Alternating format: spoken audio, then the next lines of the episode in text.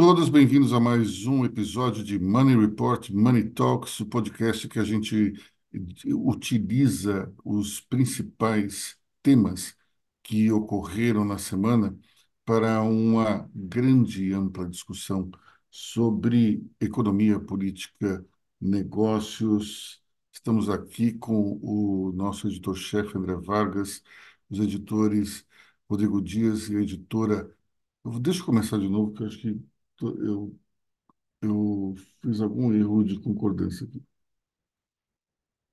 Olá a todos, bem-vindos a mais um podcast Money Report Money Talks. Eu, Aloysio Falcão, juntamente com o editor-chefe André Vargas, o editor Rodrigo Dias, a editora Lorena Giron, falando com vocês sobre o que mais, sobre aquilo que mais marcou na semana, sobre política, economia, negócios.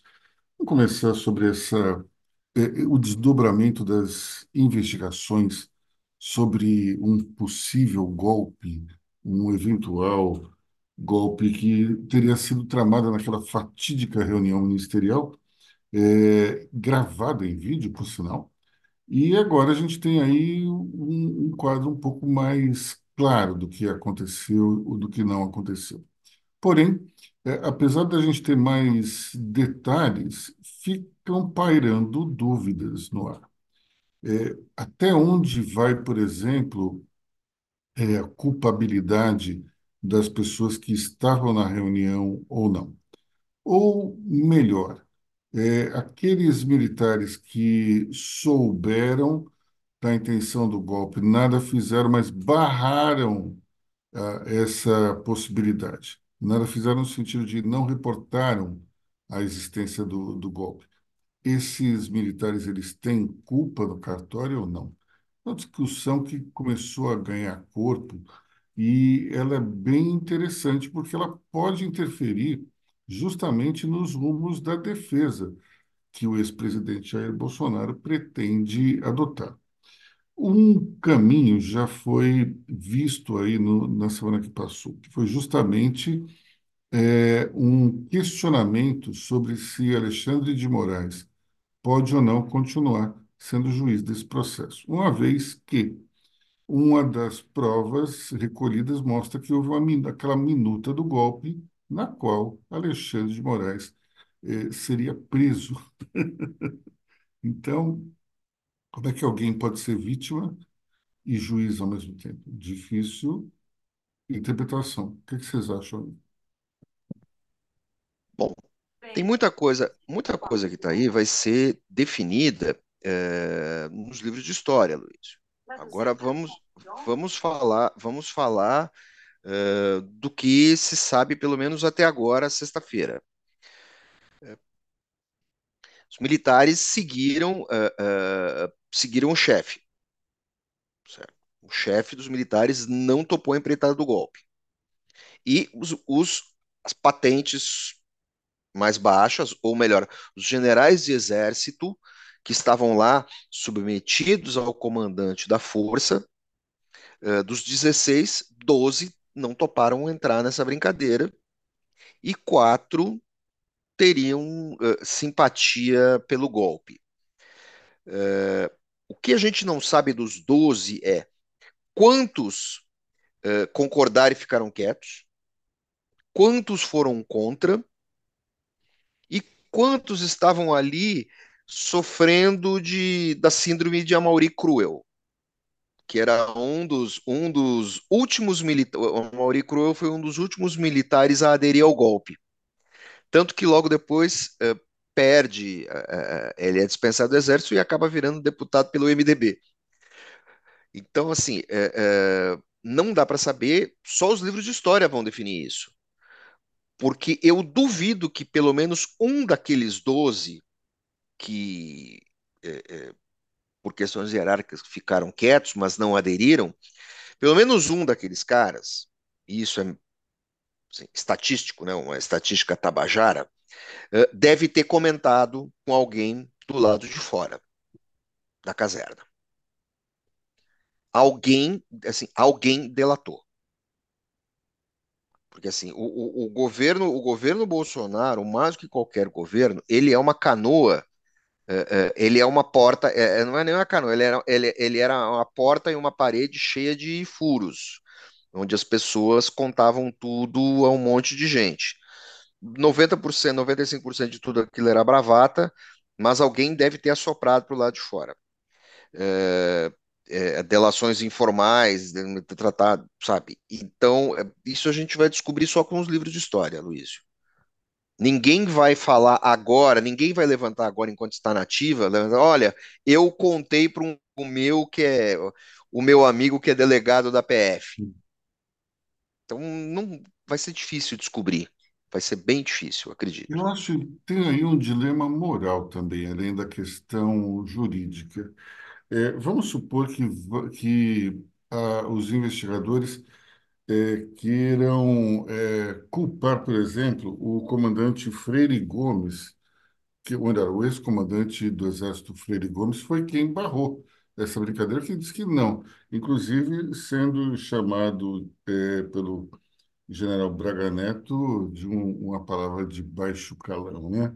Porque por favor, não... por favor, Aloysio, por favor, por favor, porque somos todos adultos.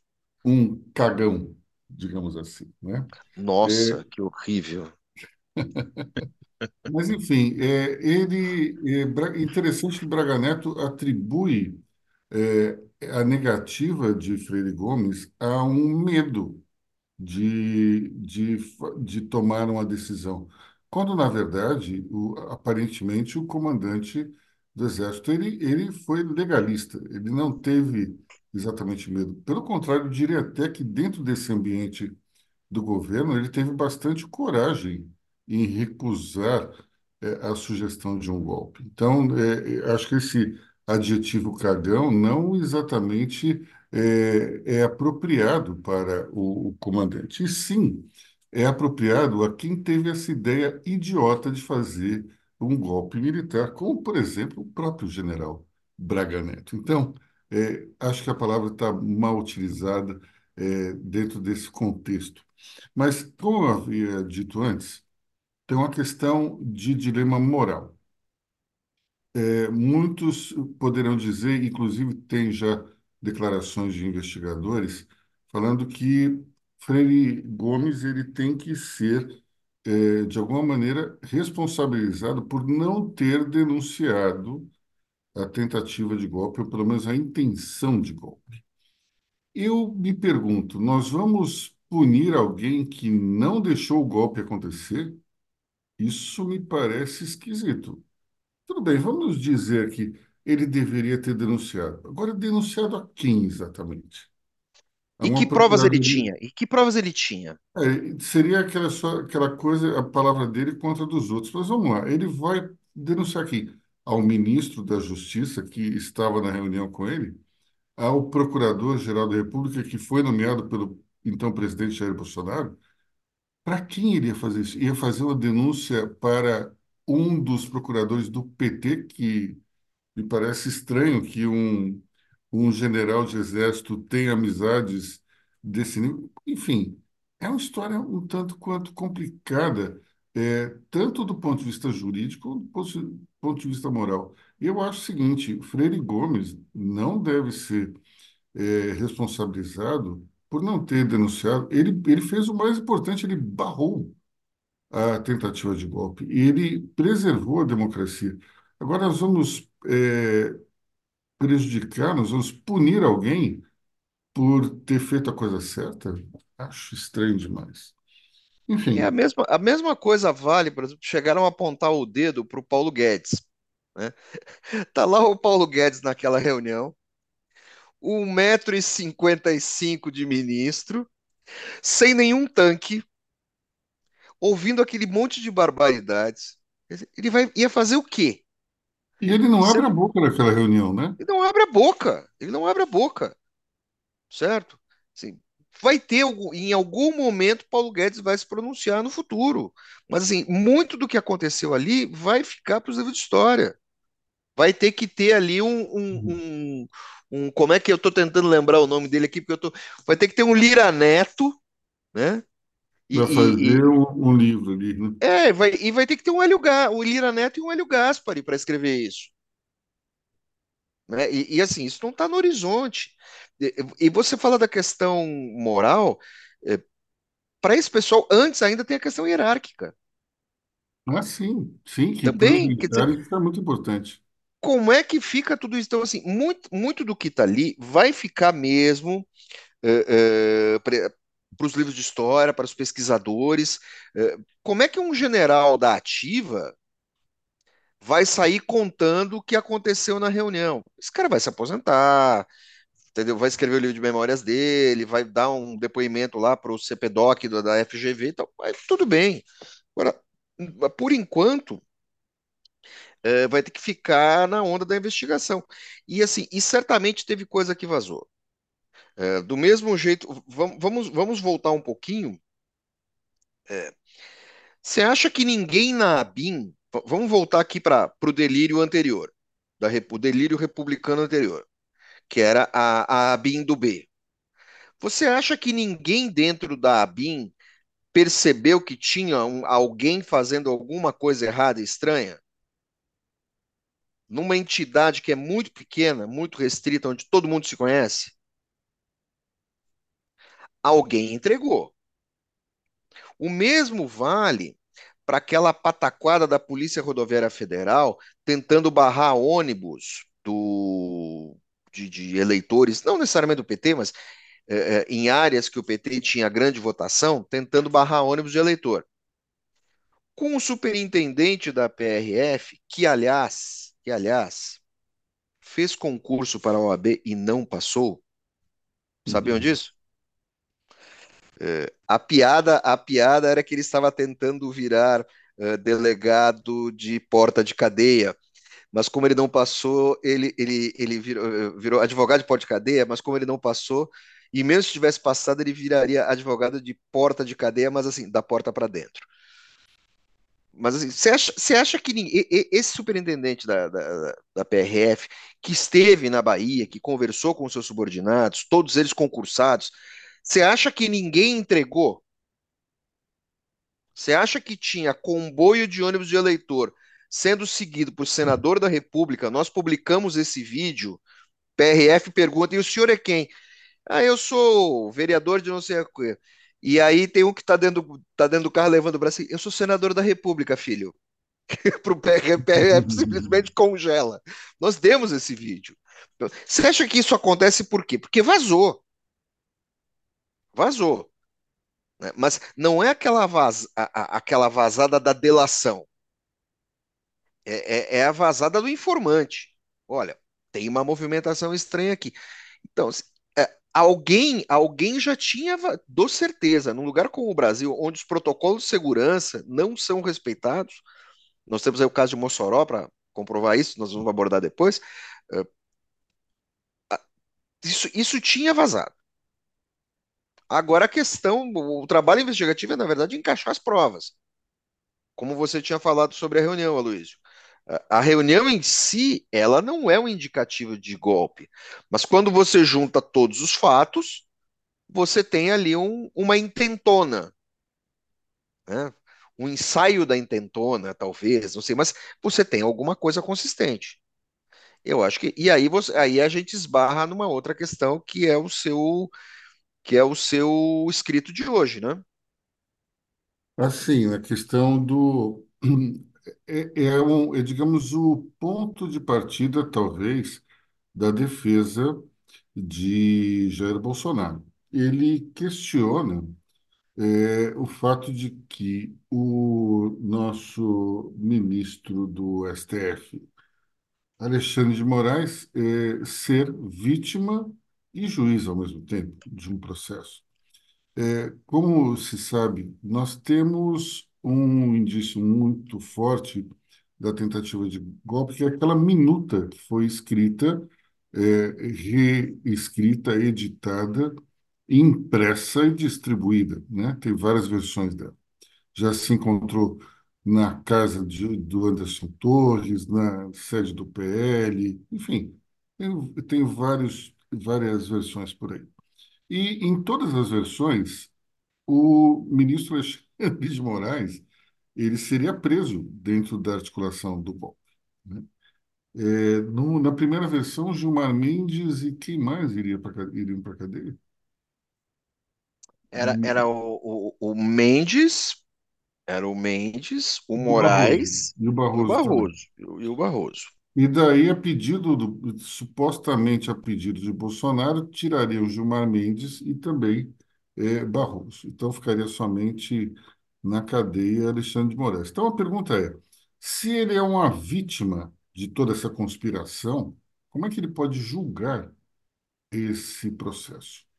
Na minha humilde opinião, que não, que não sou é, advogado nem jurista, eu acredito que não. Tem um claro conflito de interesses. Ele deve, o ministro deveria se sentir impedido. Mas no STF brasileiro, essa é uma condição rara, digamos assim, como a gente pode ver, é, recente, a gente pode ver recentemente, é, os, o, o colegiado decidiu que os ministros podem, por exemplo, julgar processos nos quais os seus cônjuges estão envolvidos, ou como diria o senador eh, Sérgio Moro, cônjuges, né? Se a gente tem eh, essa Cônjuges e conjas. Cônjuges é, e cônjuges e cônjuges, se a gente tem essa possibilidade, se os ministros se acham tão acima do bem e do mal que eles podem é, ser- eles se consideram isentos até para julgar um processo no qual o marido ou a esposa estão envolvidos, se- representam uma das partes, me parece que ele teria a mesma, é, a mesma situação agora. O Alexandre Moraes vai se sentir plenamente capaz de julgar. Vamos até um pouco atrás, naquela confusão toda do do aeroporto de Roma, que não deu em nada, hein? Saiu hoje um, um- a decisão de que nada será feito contra aquela família que aparentemente xingou aí o ministro.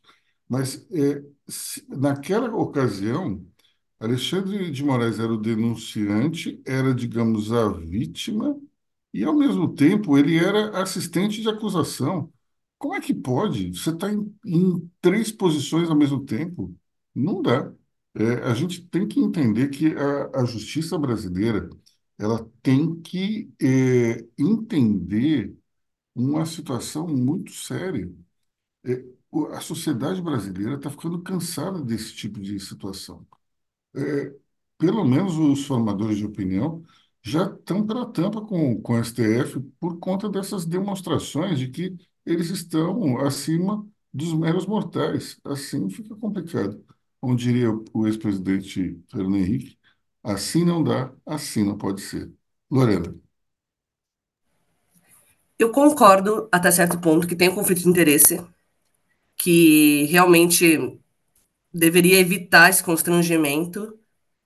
Só que vamos lá, se puder sempre impedir, só bastaria então qualquer réu ou investigado atacar quem está julgando para assim alterar o juiz do caso, não é? E outra coisa, o, o STF todo foi atacado com isso. Como que vai, como que vai separar quem que vai julgar ou não?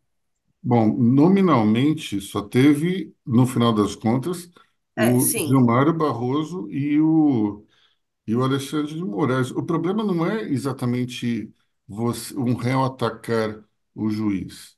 O problema é o juiz ele, ele ser um alvo antes do processo ser estabelecido.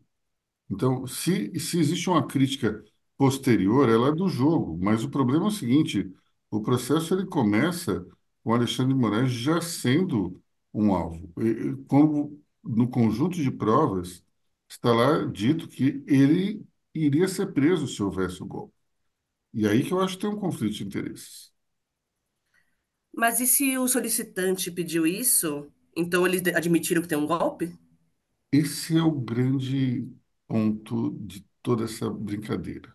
Conforme o... E, e aí a gente tem que entender o seguinte, Fábio Weingarten nunca advogou na vida.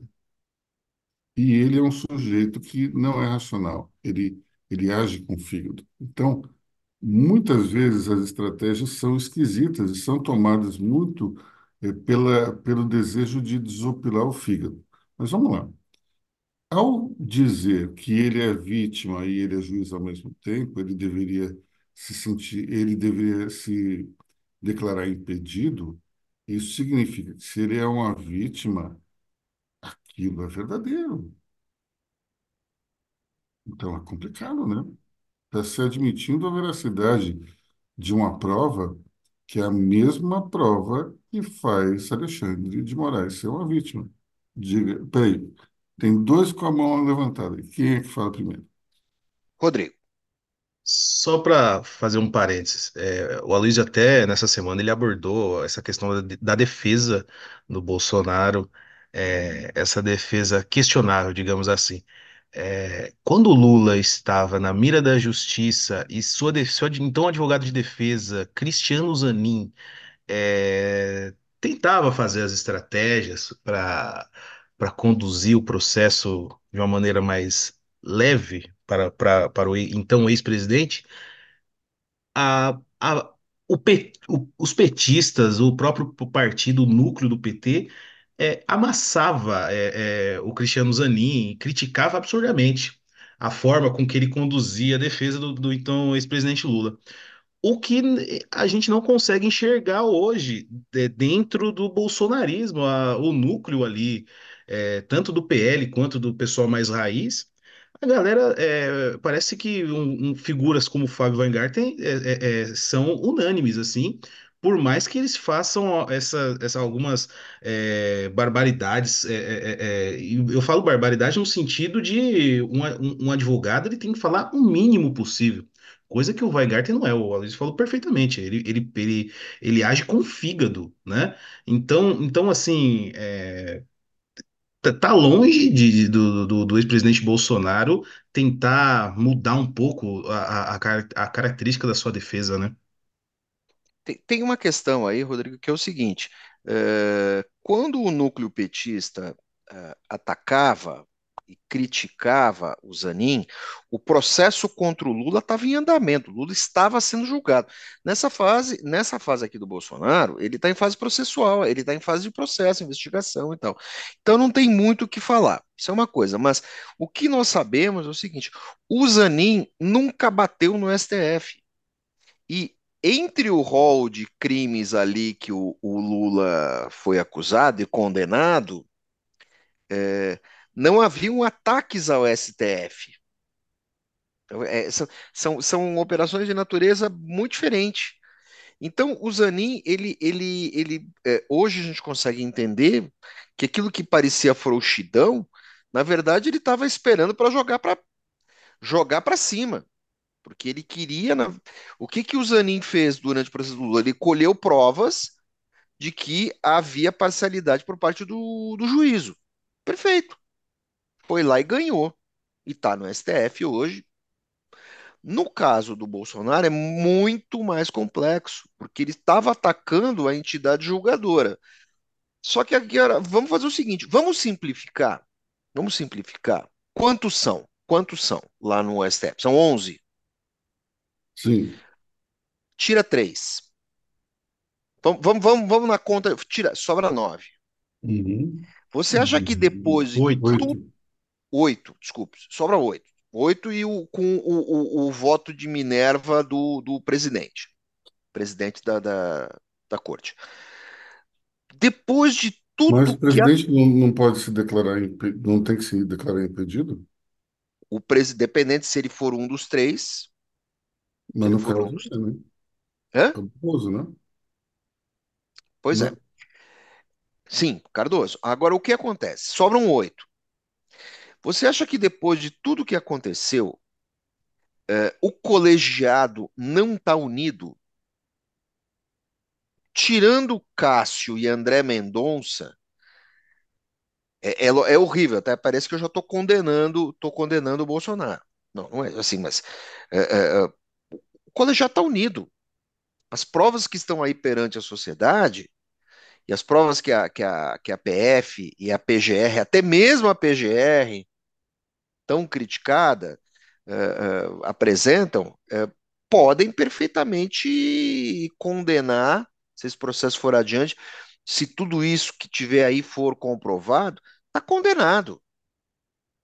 É, Tá mas, mas condenado. vamos lá, dentro de uma estratégia como essa, o importante, muitas vezes, não é o desfecho, e sim a enrolação, né?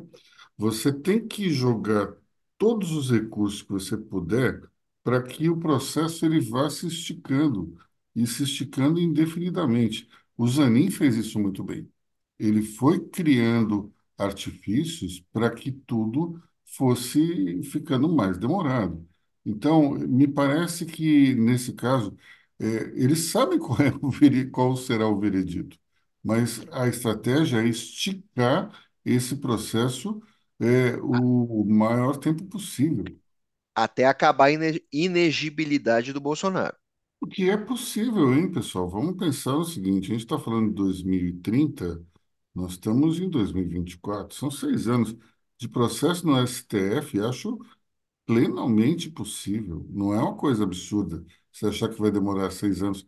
E do jeito que também tem a PEC da Bengala. Talvez só o Gilmar Mendes que não irá até lá, não é? Eu estou chutando aqui, não lembro direito, mas é, é, pelo que eu me lembro do, do ano que foi nomeado, a idade, eu acho que o único que vai se aposentar daqui a pouco, pelo menos num prazo mais curto, é o Gilmar Mendes. E, ou seja, todos os ministros nomeados pelo PT continuam aí por um bom tempo ainda. E os Vai dois do, e os dois do Bolsonaro também, né? sim, também. Principalmente esses dois que são bem mais jovens, né? Então, eu acho que, que assim, apenas acho, né, que assim, é, é, essa questão de atacar necessariamente o, o Alexandre de Moraes não é algo que vá resolver muito. Talvez seria até melhor deixar o Alexandre de Moraes para depois questioná-lo. Vai saber. Agora, é, esse é, é- é o que acontece, assim, to- toda essa confusão acontece porque foi atacado o núcleo da República. assim, figuras que não deveriam fazer tal coisa contra outras figuras. assim, Você tá, no- você tá, dis- você tem um- temos uma discussão que é um, um presidente querendo derrubar o STF. E aí esse presidente sai. E aí ele diz que ele não pode ser julgado por aqueles que ele queria. Só que não tem mais ninguém acima. Então, como é que você vai fazer? Cria-se, aí na, na questão da defesa, cria-se um imbróglio. O que que você vai fazer agora? Eu acho que o STF derruba tudo assim de carrada e vamos embora. Não vai, não vai ter conversa. E aí o, o Weingarten vai ter que ser um pouco o Zanin para tentar livrar parte da cara do Bolsonaro. Bom, é, Parte. uma, uma, uma parte também da, da estratégia é criar um apoio popular, ou pelo menos uma demonstração de apoio popular, para tentar intimidar o STF durante esse processo investigatório. E aí, o ex-presidente Jair Bolsonaro convocou um ato para a Avenida Paulista é singelamente batizado de um ato a favor do Estado Democrático de Direito. Não deixa de ser irônico, é, ele está sendo processado por atentar contra esse Estado democrático e daí fazer um, promover um evento no qual vai defender. Mas tem um detalhe interessante que é o seguinte: no vídeo que ele faz a convocação, ele pede para que as pessoas não levem cartazes detonando A, B ou C. Na verdade, está preocupado com, e, em fazer com que a, o evento não se transforme num, numa manifestação contra o STF, que isso poderia piorar a sua situação. Eu acredito que, no final das contas, muita gente vai levar faixa pedindo o impeachment do Alexandre de Moraes. Eu, eu acredito que a militância eh, bolsonarista não é exatamente muito, eh, muito cordata nesse sentido. Eu acho que vai haver bastante gente reclamando. E isso, para ele, é um problema. Embora ele tenha, digamos, já falado que, no vídeo que não quer esse tipo de manifestação. Eu acho que vai haver. Agora, qual que é a lógica por trás de tudo isso? É, o mesmo STF que barrou, que criou o, o pretexto para anular o processo do Lula, é, o- é exatamente o mesmíssimo co- colegiado que apoiou a Lava Jato logo no começo. Praticamente tudo que o, o, o então juiz Sérgio Moro fazia era referendado pelo, pelo STF. Ou na figura do, do ministro Teori Zavascki, que já não está mais entre nós, ou então outros ministros também acabavam é, concordando. O único que, desde o início, se mostrou contrário aos exageros de Sérgio Moro foi Gilmar Mendes. O único. E ele fazia questão de dizer, e ele ficava sozinho pregando no deserto, e dizendo, inclusive, que Sérgio Moro não era um juiz parcial, que ele estava jogando de um lado só, e isso tudo foi depois utilizado no processo para se, eh, para se anular eh, a, a culpa, digamos assim, do, do hoje presidente Luiz Inácio Lula da Silva. Mas vamos lá, esse pessoal todo foi a favor da Lava Jato, porque 90% da população, naquele momento, era favorável à força-tarefa. Então, eles se sensibilizaram em função disso tudo. Não dá para dizer que, que houve, que a pressão popular não interfere. Claro que interfere. Naquele momento, interferiu muito. É, não é uma coincidência que é, existe uma mudança de, de paradigma aí dos ministros depois que a Lava Jato deixa de ser algo que está no centro das atenções dos brasileiros. Quando as pessoas começam a desencanar da Lava Jato, aí que se toma essa decisão. Mas no auge da força-tarefa, ninguém teria coragem de ir contra o Sérgio Moro. Somente o Gilmar Mendes foi. Diga, André Vargas. Agora tem um detalhe, né? É, muda toda essa natureza porque é, o STF, na verdade, ele está nesse processo, ele, ele, como, ele também é parte, porque é um processo que agride o Estado de Direito. E o STF é, é, também é um, é, é é um, é um guardião disso. Então, o que acontece? O STF, assim, se alguém tiver juízo ali, uh, Gilmar Mendes parece que tem, se alguém tiver, quem tiver juízo, vai, vai querer que a investigação avance, vai querer conferir todas as provas e vai querer julgar os responsáveis. A situação do Bolsonaro é bem complicada e esse, e esse, e esse evento na Paulista, ele é muito curioso, porque vou, vou lembrar uma coisa. Todas as vezes que o Bolsonaro precisa fazer um evento desses e que ele está na Berlinda, eh, ele na verdade ele não precisa falar, porque naquele evento de Brasília, aquele que depois o Temer entrou para apagar o incêndio e tal, precisamos lembrar que o som não funcionou direito. Eh, Depois o Bolsonaro vem para Paulista e o som também não funciona direito.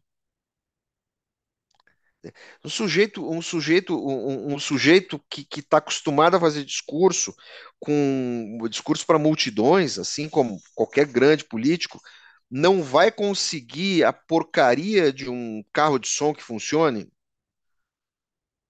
A grande probabilidade do som não funcionar direito e, e ele discursar de modo que as pessoas escutem apenas o que elas querem ouvir, de modo a não se comprometer, pode ocorrer. Só que contraparte disso é que quem é que estará lá no palanque com o Bolsonaro? Tarcísio confirma a presença, mas e aí? Estará tranquilo? Nunes, Ricardo Nunes, que vai receber apoio do bolsonarismo, estará tranquilo? Como é que fica essa situação eh, desses, desses aliados que não são os aliados raiz, não são os Malafaia da vida? São os caras que é, é, recebem apoio, mas que também transferem apoio ao Bolsonaro. E Bolsonaro é um, padr é, é um padrinho muito ruim. Ele cobra muito caro dos seus, dos seus afiliados. Então, como é que vai ficar? O Tarcísio vai ir para lá? Em que termos o Tarcísio vai se manifestar? Em que termos o Nunes, que já é um, não é uma figura muito esfuziante, vai subir no palanque e, e, e, vai apoiar o Bolsonaro? Fica uma situação estranha. Fica uma situação estranha. Ele vai poder contar com parte do núcleo evangélico, isso sim. Mas e o núcleo político, político mesmo? Como é que vai ficar? Então, é, é, é uma situação bem, é, é, bem delicada. Então, vamos ver, assim, o Bolsonaro vai ter que costurar esse evento e vai ter que tomar muito cuidado com a boca também. Veremos o que vai sair daí. Que nós estamos E, falando e, agora, o evento vai ocorrer daqui a algumas horas, já que a gente vai soltar essa publicação no, no sábado. Diga, Rodrigo. E André, teve, a gente não pode deixar de falar que teve o advento da- das torcidas organizadas que entraram nesse meio, anunciaram que iriam fazer um ato no mesmo dia, local do, do, do, do próprio presidente Bolsonaro, é, e aí depois essas torcidas organizadas tiveram que soltar notas, é, informando que não, não, a gente não vai, refugaram, né? É, então, assim, criou-se um ambiente terrível, como já diria Galvão Bueno, né? É um ambiente terrível, coisa nenhuma. Porque o seguinte, no passado as torcidas organizadas se posicionaram. É, mas agora, assim, é um evento oficial. A Paulista vai estar travada. Se torcida organizada entrar ali, não vai entrar, a polícia vai barrar. Então, assim, só, é, só pioraria tudo. Eu, eu, eu recebi um vídeo de um, de um, de um dos dirigentes da torcida do Corinthians dizendo: não, não vai ter nada disso. Foi o vídeo que eu te passei. É, Esse pessoal também não é exatamente louco, né? Porque se eles entram lá, hum, é bom para o Bolsonaro. Um conflito a essa altura do campeonato seria bom pro Bolsonaro. Então acho que não vai ter nada. Vai ter aquele empurra-empurra, a polícia dando uma cacetada ali, eh, alguém eh, vaiando bolsonarista, desrespeita, empurra-empurra, tapa, talvez uma- alguma cabeça rachada, mas né, a coisa não vai atingir- não deve atingir grande proporção. Porque eh, não é interessante para o outro lado.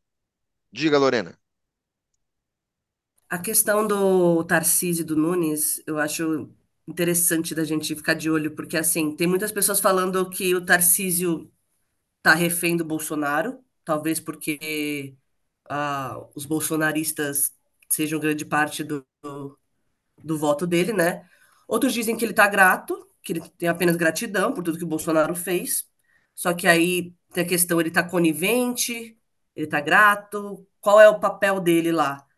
E o Nunes, o Nunes está tentando ser coagido pelos aliados a não ir, porque assim, ele sempre teve essa imagem de administrador, né? Você não vê ele muito fazendo disputa ideológica.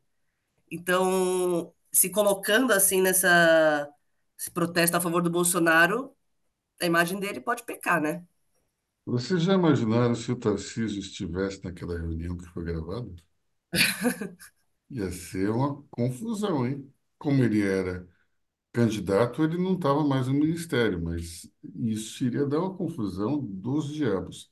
Mas é, vamos lá, eu acredito que o- para o Tarcísio ter sido eleito, é, ele, se ele ficasse, se o Bolsonaro fosse a maior parte dos votos dele, ele não teria sido eleito.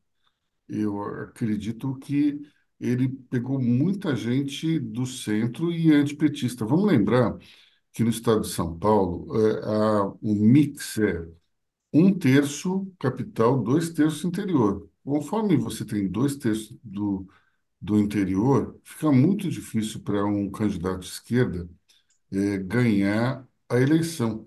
Além disso, como bem observa aqui o André Vargas no chat, ele, recebeu os votos dos órfãos tucanos, eh, que não se conformaram com a ida de Geraldo Alckmin para a vice-presidência de Lula.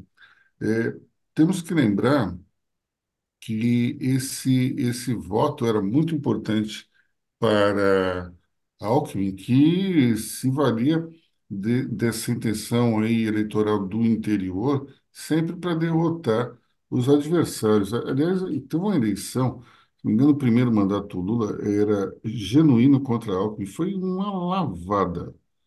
Foi- apesar do Lula ter vencido por uma grande margem, o candidato do PSDB, que era o José Serra, o, o Alckmin ganhou do genuíno, mas de uma maneira assim humilhante aqui em São Paulo, justamente por conta desse voto do interior. Então, acredito que Tarcísio ele, ele é maior que o bolsonarismo aqui em São Paulo e acho que a participação dele no palanque não vai prejudicá-lo. Mas no caso do Ricardo Nunes, pode, pode ser ruim sim, assim como a sua, eh, se ele não for, também vai ser ruim.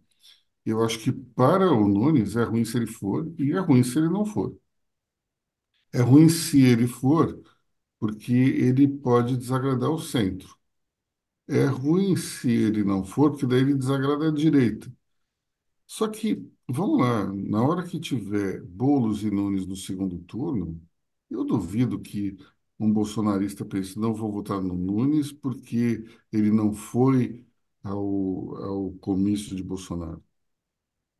Eu acho que seria mais importante barrar o Boulos do que manter essa birra contra o Nunes.